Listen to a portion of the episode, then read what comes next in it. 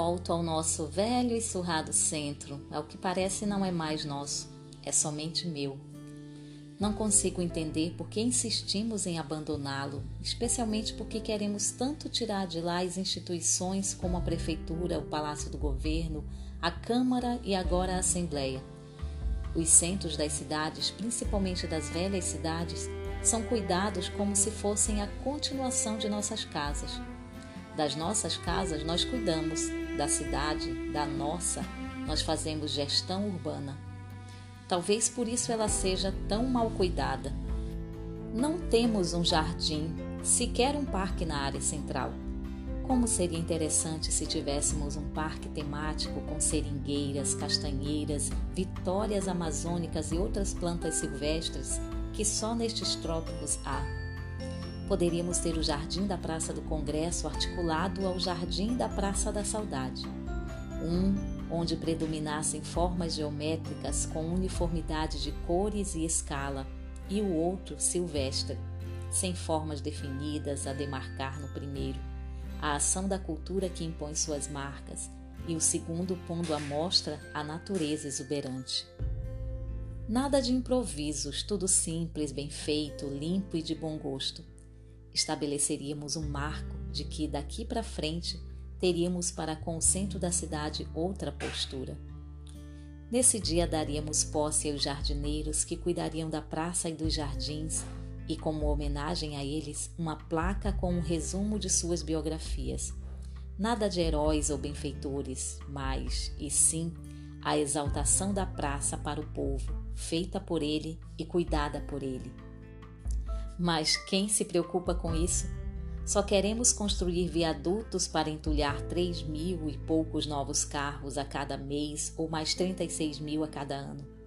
Para tanto, vamos diminuindo as calçadas, ocupando as poucas praças, transformando tudo em via de circulação ou em estacionamento.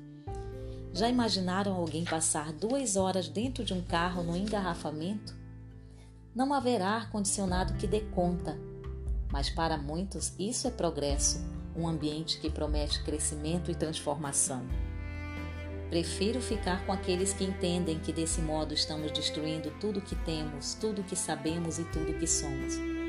Forçando um pouco é o que Deleuze relaciona com esquizofrenia no nível mais profundo de uma economia de mercado, em que a sociedade produz esquizofrênicos da mesma maneira que produz shampoo ou carros, com a diferença de que os esquizofrênicos são, não são vendáveis. Não desejo isso para minha cidade, que está feia e triste, embora para mim seja única, pois é a minha cidade. Tenho para com ela uma dimensão de pertencimento. Eu pertenço a ela e ela me pertence. Fico triste com as praças abandonadas, mas tenho esperança de que possamos recuperá-las e torná-las lugar de trocas, não de mercadorias, mas de olhares e de amores.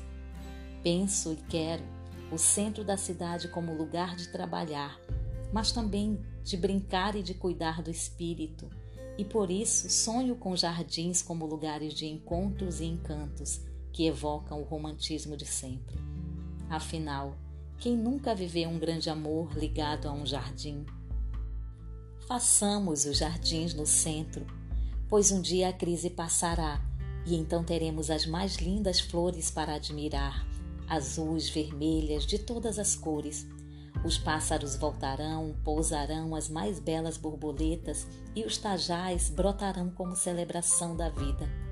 Poderemos nos sentar nos jardins, eleger uma flor para ser nossa ou de quem amamos, e especialmente de nossa cidade.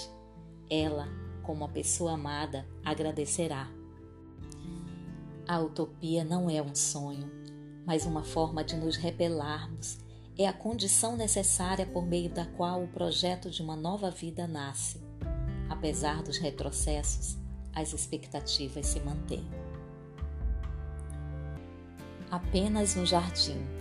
José Aldemir de Oliveira, no livro Crônicas de Manaus, editora Valer, 2011.